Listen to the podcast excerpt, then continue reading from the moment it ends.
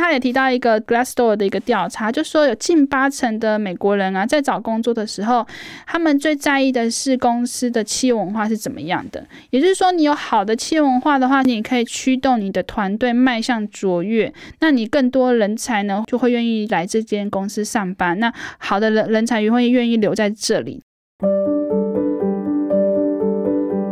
一本好书，一个观点，欢迎来到商周读书会。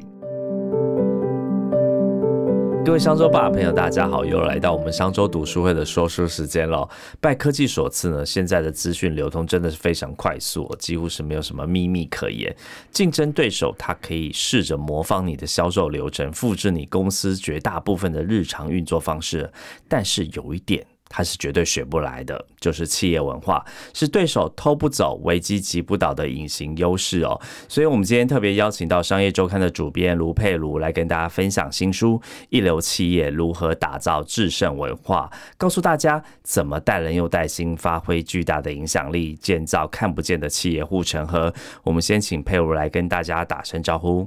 呃，上周读书会的朋友，大家好。是，呃，今天很高兴邀请到佩鲁哦，我们来聊这本书《一流企业如何打造制胜文化》哦。这个书的作者叫做麦特梅贝里哦，他曾经是美职业的美式足球员哦，蛮特别的，竟然在后来转成了一个企业教练哦，专注在帮助企业打造企业文化。他说，他从足球队看到文化对于组织的重要性啊。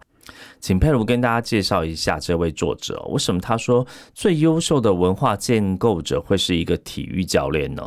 啊，好的，嗯，非常高兴来到这边跟大家介绍这本书哦。这本书的作者真的是非常特别，他真的蛮年轻的，而且呢，他的经历特别有趣。嗯，他从高中的时候就开始打那个美式足球，然后他打得非常好，所以他也是因此就是拿到了十九份奖学金，就是运动的奖学金，然后就进入了大学里面，也在大学里面理所当然参加了校队。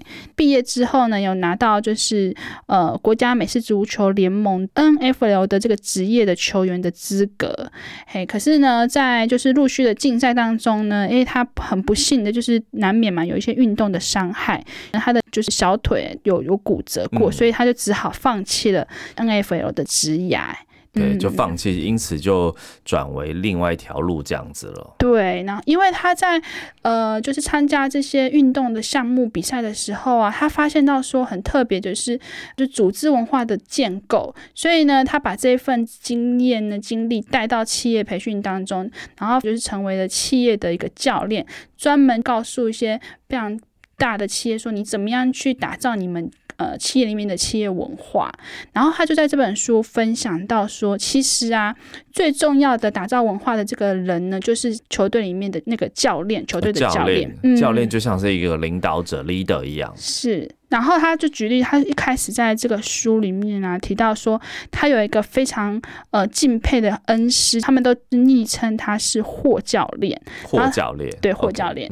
然后他进去这个球队当中呢，其实他们一开始都是有点耍耍耍这样子，然后每天就开 party 啊、喝酒啊什么的，并不是非常专心在打球上面。但是这个教练一进去这个球队呢，就对大家就是如雷贯耳的，就是一些培训啊，甚至还会念诗。然后或者是讲一些京剧等等的一些非常好的培育呃企业组织的这个文化的一些做法带到球队里面。我这也太浪漫了吧！对对对，他念对于这些血气方刚的大男生们来有用吗？对对对，然后大家就居然脱胎换骨哦！脱胎换骨。后来这个霍教练啊，虽然在大二的时候就是因病过世，但是他们真的是非常感佩这个教练，然后整支球队就历经求治，非常的向上。然后在那一年的时候呢，他们大学暌违十四年打进季后赛。嗯，对，虽然就是说。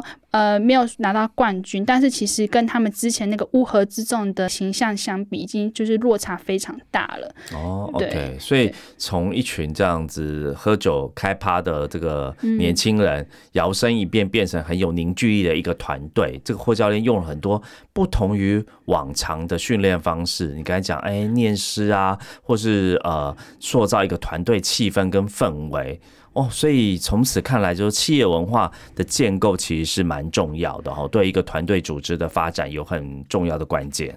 对，然后他又进阶的，就是毕业之后进入到职业的 NFL 嘛。对，他观察到说，哎，其实他有这么多的冠军球队，真的是灵魂人物，都是那个球队里面的教练。对，然后他发现到说，其实好的领导人呢，他可以在打造团队文化的过程当中，激发这些人的赢家心态，就非常的非常的重要。然后呢，呈现一个正向的循环，大家呃就会一直玩一个。卓越的目标前进，因为其实能进到 N F L 的球员，大家如果在看这个职业的联盟赛的话，就会知道说，其实每一个球员都非常的厉害，他们已经是人中之龙了。然后呃，都会有非常多自己的方法，但是怎么样把这些人从就是厉害到更卓越，这这这其中所要靠的关键就是教练。嗯，所以我们在很多电影当中都看到啊，教练对于这个呃体育赛事啊，或者是球队真的是蛮关键的。我自己蛮喜欢一部电影叫《魔球》。哦，这个也是在讲这个教练这个部分哦，真的是太多电影，大家其实随便想想都是哦。所以一个好的这个运动团队跟一个公司，我们讲这个组织，其实它是有很多相似之处哦。好，就团队气氛。那比较而言，公司来说，我们就可以说它是企业文化。但是其实我们讲企业文化，常常是看不着、摸不着。对，比较抽象。对，很抽象的。但是这个作者呢，麦特梅贝里他说：“哎，企业文化是看不见的护城河。哎，护城河就是说，哎，可以帮助企业它有一些隐形优势，或者是它在公司在组织或者是在产品力上面更具有竞争力。好，那到底为什么说企业文化是看不见的护城河呢？可不可以请佩如解释一下呢？企业文化其实就是组织的 DNA，就是灵魂。嗯，你的组织里面呢，从上到下。每一个人推展一切事物的方法，它就是企业文化。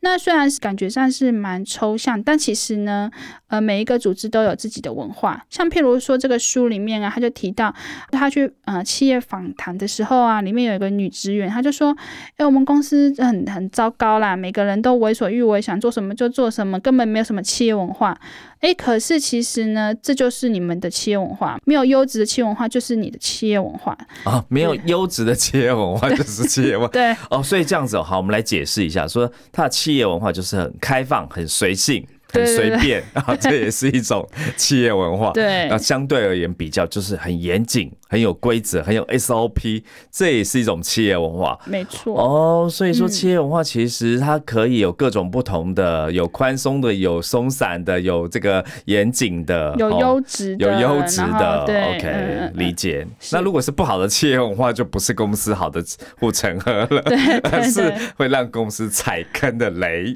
对，然后其实他也提到。一个调查，就说呃，Glassdoor 的一个调查，就说有近八成的美国人啊，在找工作的时候，他们最在意的是公司的企业文化是怎么样的。也就是说，你有好的企业文化的话，其实你可以驱动你的团队迈向卓越。那你更多人才呢，会就会愿意来这间公司上班。那好的人人才也会愿意留在这里。这也就是说，诶，为什么呃，竞争对手可以抄袭你的技术，可以模仿你的销售流程，但是。却没有办法复制你公司的文化，这个就是你们公司最大的优势，你们的护城河了。哦，因为企业文化是真的模仿不来的，它可能是在某一个时空下的一个呃一群呃不同的人事物所共同聚集起来所产生的那个气场。对对，所以对方就算他模仿了你的销售流程，抄袭 copy 你的这个产品。但是这个东西，企业文化是在人心上面，嗯嗯，这个是真的是学不来的，对，学不来。所以我们说很多科技业的这个企业文化是很开放、很创新，或我们说这个苹果或微软或者是这个 Google，他们的企业文化，哦，真的是另外一家想学也学不来的。但是我们刚才讲到说，企业文化很抽象，在实际的工作当中啊，你看不着、摸不着。所以很多人对企业文化不太理解，或是有误解。很多老板或领导者啊，他说：“哎，那我要打造这个一流的企业文化啊，你不晓得他 A 还是可能从 A 走到 B，走错路了，或者是被一些表面上的做法误导啊。”对，在这一方面，这个作者有蛮多观察的，可不可以请佩如介绍一下呢？对，其实讲到企业文化，因为太抽象了，然后也看不到，所以大家会觉得说，哎，我要打造一个好的企业文化，是不是就是去学那个戏骨的那些企业企业巨头、企业巨头、科技巨头，是不是啊？我每天上班三天就好啦，或者是说，哎，我穿着就是球鞋配牛仔裤啊？哎，对，这个真的是最常在科技业，就是哎，就是那个不用天天进办公室，然后穿着这样短裤啊、拖鞋来上班都没问题。对对，那这本书啊提到一些误解、一些迷思，他说也不是说，呃，你那个心血来潮才做事啊，或者是在会议上啊背诵公司使命宣言，这个其实也不是所谓的企业文化，也不是在办公室内设置乒乓球啊，或者什么溜滑梯啊等等，还有吃不完的冰淇淋，把费这些，也不是说取悦每个人，你。这些东西不是单一面向，然后呢，最重要的是这个企业文化不能涉及种族跟不具歧视性。嗯，对，因为其实蛮多呃领导者他就想说，我今天要打造我的企业文化的时候，是不是我去 copy 这些这些很厉害的公司他们的做法，他们表面上的做法，那我就可以把它复制到我的呃公司内部了呢？其实这本书的作者在一开头的时候就。告诉大家说，千万千万不要陷入这样子的迷思，这样其实是无助于建立企业文化的。哦，所以这个企业文化不是一些很表面的规章，你照抄就可以学习而来的哦。就是说，企业文化应该怎么说？它有点形而上。嗯，我自己曾经看过，就是呃，有人形容 Google 企业文化是很开放、很创新的嘛。那他们有些做法的确就让员工因此很自主性。譬如说，他规定员工你的这个每天的八个小时的工作时间，你有这个五分之四做公司规定的事情。剩下的五分之一呢，你就可以拿来发想创造你真正有兴趣的，嗯，跟你的 KPI 都没有关系哦。是，好，然后呢，你这五分一时间创出来的成果，他也不会去给你打分数，对，好，但是他就是留了这个五分之一的工作时间，让你去自由发想、自由发挥，去做你热情、有兴趣的，可能跟工作有点相关的事情，所以他才因此研发出很多。不同新的 idea，对，或者是这个服务大众的这一些工具，我们可以说这是一个企业文化嘛？对，我觉得这是他们的一个企业文化。然后我自己本身也很钦佩 Google 他们的企业文化的精神，就是不做邪恶的事。对，对我觉得他们在这些不做邪恶是也可以是一个企业文化。对他们写在他们的应该是他们的办公室里面。对对，然后像 Amazon 他们就是有 Day One，就是每一天都想象成是创业的第一天这样子等等的，就是他们就是把这些东西已经升值到呃企业的灵魂 DNA 里面。那每一个员工在做事情的时候呢，他们都会想到这个使命、这个愿景在他们的心中。哦，OK，所以基本上我们讲到企业文化，当它贯彻到员工的心里，变成 DNA 的时候，它心里自然就会有这个规则，跟着这个规则走，所以它就会长久下来，就变成企业跟其他公司不同的竞争力的地方。是的，OK，好，那我们刚才讲到，也许它是一个很刻意打造的一个过程，但是这个作者啊，他有提到说，就算是没有刻意打造，企业文化一样会自然形成。是不是就像你刚讲的，就是没有规则，这也是一种 企业文化。对对对，就是你无形当中呢，你姑息了一些不好的那个做法，那其实久而久之就会形成你公司的企业文化，只是它是不好的企业文化。哦，OK，所以一流企业它要打造自身文化，其实是有方法跟 people 的啦。对，其实我觉得这本书非常好的，跟呃市面上一些企业文化的书不一样的地方，就是它其实是一个实践。指南，对，就他在每一个章节里面都他都有实际的做法，就是你要怎么样带到你的公司里面，他有一些很确切的呃作为来告诉你，譬如说底下要。介介绍的就是五关键打造正向企业文化。那五个关键可以打造正向企业文化。你只要做好这五个呢，哎，其实你正向就是正向，就是正面的循环嘛，越来越好，越来越好。那你越来越好，越来越好之后呢，你当然就可以达到就是一流的企业了。那第一个呢，想跟大家介绍的是员工活力、热忱以及工员工的价值。哦，员工活力、热忱以及员工价值，哎，这个我大概可以理解哦。嗯嗯嗯，他主要是说领导人呢跟经理人啊，你们在建立的时候，可能大家会就是落于说，哎，上面不打，下面的人听一听，然后就这样结束，大家就散会了。他说，其实你要激起员工的活力、热忱。就是你要努力的让员工参与各种层级的讨论、筹划的过程，这些会议，然后来打造这个企业的优质文化。那这样子，你的员工会觉得说，哎，他有被认同，然后他有被尊重，那他才可以继续的往下落实。这是他所提到的第一个关键。哦，就是我不是为了一份死薪水而来的，我在这边上班，其实我是可以创造出什么来的。我很有热忱，然后我觉得在这里很有价值感。哦，那这个员工一定是很努力拼命的工作这样子，嗯，OK，这第一点。那第二点呢？嗯，是的，那关键二的话就是协调一致及同舟共济。它主要是说，哎，你要让这个组织啊，就是一致性，就简单的说，你朝向同一个方向前进啦。然后呢，如果你都有共同的这个目标的话呢，那你们就会有各自执行跟设定优先要务的方法。所以呢，其实呢，企业文化是要让他们就是达到协调一致，然后全体朝同一个方向前进的关键。嗯，这真的很像球队，就是一定要有人接球、有人做球、有人丢球这样，而不是就是各做各的。嗯嗯，那第三个的话是明确的期望。其实我觉得这个有提到这本书的另外一个章，它就是说你要做企业共同宣言。企业共同宣言是什么意思？企业共同宣言就是像这书里面啊，作者啊到企业去做培训的时候啊，他就一开头就问大家说：“好，我现在问大家，你们公司的这个愿景，你们的企业文化是什么？”嗯，然后就在场每个都问，结果呢一问不得了，就三十几个企业文化，每个人想的都不一样，大家没有同步调。对，然后就说啊，其实你们没有朝同一个方向啊，那难怪你们建造不出来统一的企业文化。对，各想各，各做各的。对，然后他就马上建议会议当中的执行长就说，我觉得你。必须要先做一个企业文化宣言，就是你要把这个东西白纸黑字的写下来。比如说像刚刚说到的 Google，他就说我不做邪恶的事，那大家就会有个共同的这个想象嘛。这样子去执行下去的话，从上到下，然后里里外外，大家去共同来做执行。所以就是说，呃，关键三明确的期望，就是在做这件事情。OK，对。所以这个宣言也就是白纸黑字，其实也就是一个公开的宣誓了，对，让每一个员工都知道这样子。对对。那这本书也有一个章，就专门在讲这件事情，然后有兴趣的话可以继续来阅读。OK，对。那第四个的话就是增进执行的成效。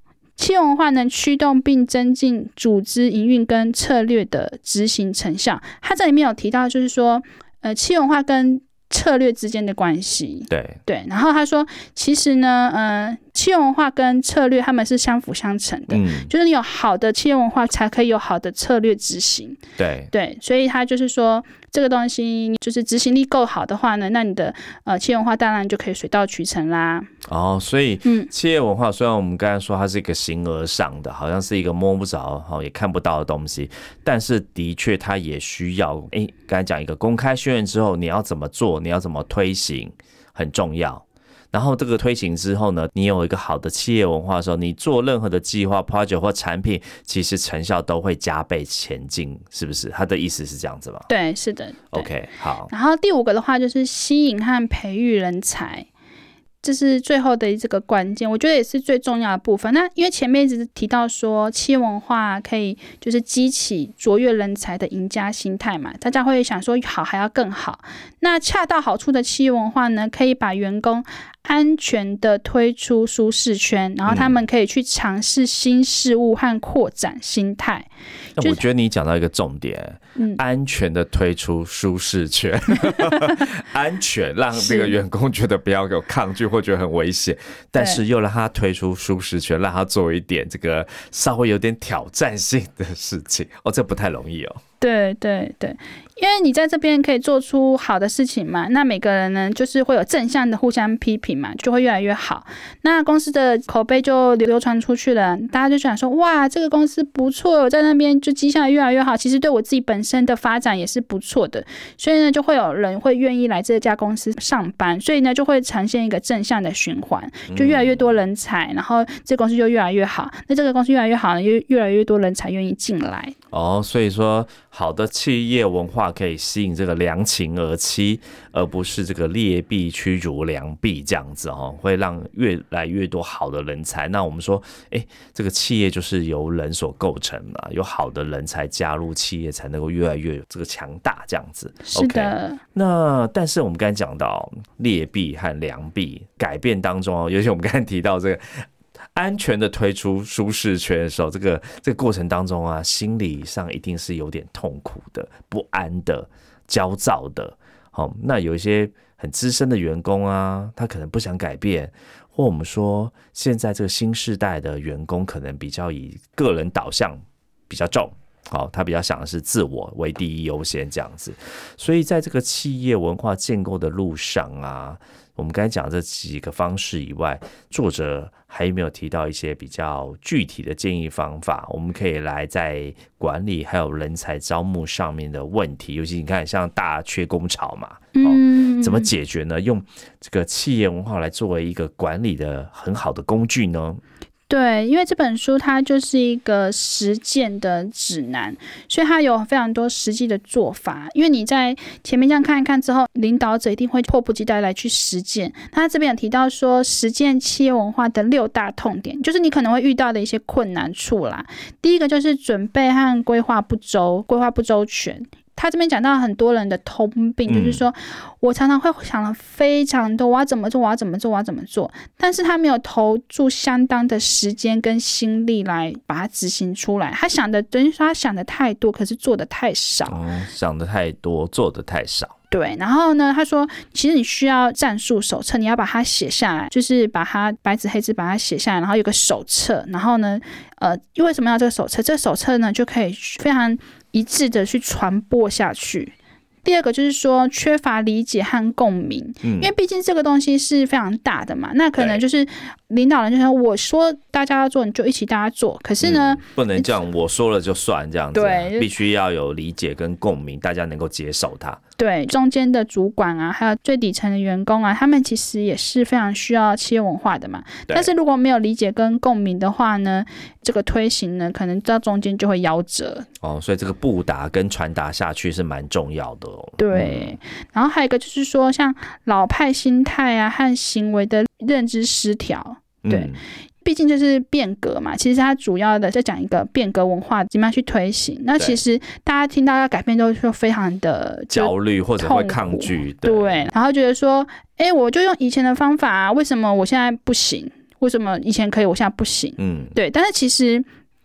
呃，领导者要去告诉底下的人，是说，哎，其实老方法以前行得通，现在行得通，可是未来不一定行得通。嗯，对。然后这中间就会有一些新的契约文化的产生。对对，所以这方面的话呢，就是大家也要去摒弃以前的旧的旧的做法，老派的心态。嗯，对。然后第四个话就是企业文化的传播策略不够完备，它其实就是在讲说，刚刚你从上面去传达到中间，从中间再传达到底下。这整套呢是一个很全面、非常全面性的一个策略，一个必须要白纸黑字有一个很实际的东西，就是像是战略手册一样把它写下来。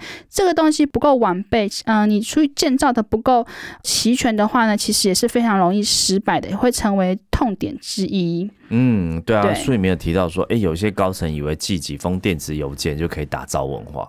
嘴巴讲一讲，发个信给说你们就要这么做，诶，人心没有这么简单的。其实没有这么简单，真的是对对。那第五个就是说，欠缺共同的行为转变。前面讲到说，诶，我想的很多，可是我做的很少，甚至说你没有一个现实的那个做法来呈现给大家看。譬如说，好，我举例，就是像 Amazon 他们在就是一直就是耳提面令说，诶，你其实做的任何事情都要想到是顾客，就是我做这些事情会给。给顾客带来什么样的利益，带来什么样的价值。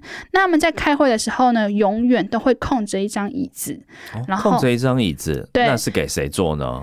他就是要给想象中的那个顾客，就是你们在开会做的任何个决策，你就要想象这个椅子上面坐的就是顾客，你要为他、嗯为顾客带来价值。嗯，那其实这个东西呢，不需要花太多的钱嘛，也不需要说，哎，印什么宣言啊，印一堆什么海报之类。可是呢，用简单的这个动作，简单的这个方式，就可以让所有的员工知道说，他们的企业文化是什么，他们，在做任何决策的时候，必须要注意的关键点是什么。嗯，对好，那最后一个痛点是什么呢？最后一个痛点就是没有强调正面的范例。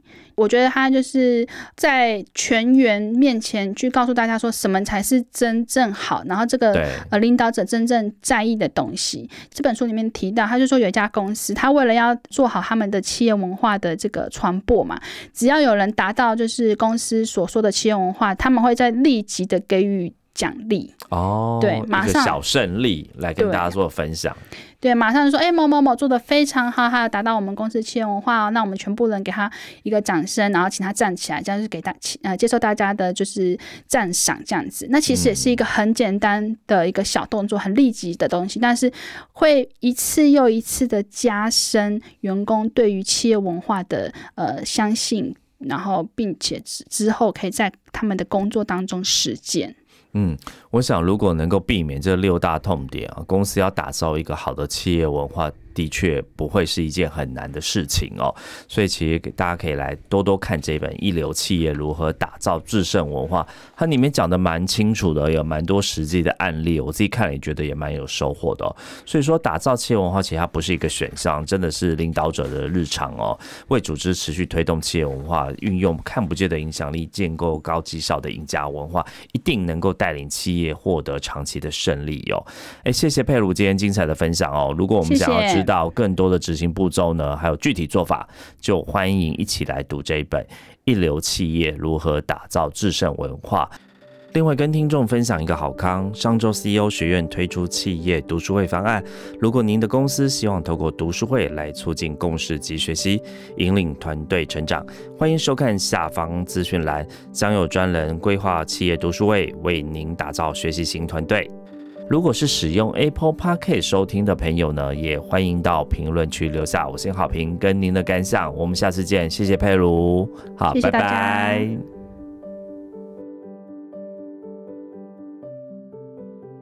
商周读书会集结商业周刊出版的好书选读，邀请您订阅 Podcast 商周吧，或是按赞追踪 FB 粉丝团商周读书会，掌握最新出版讯息。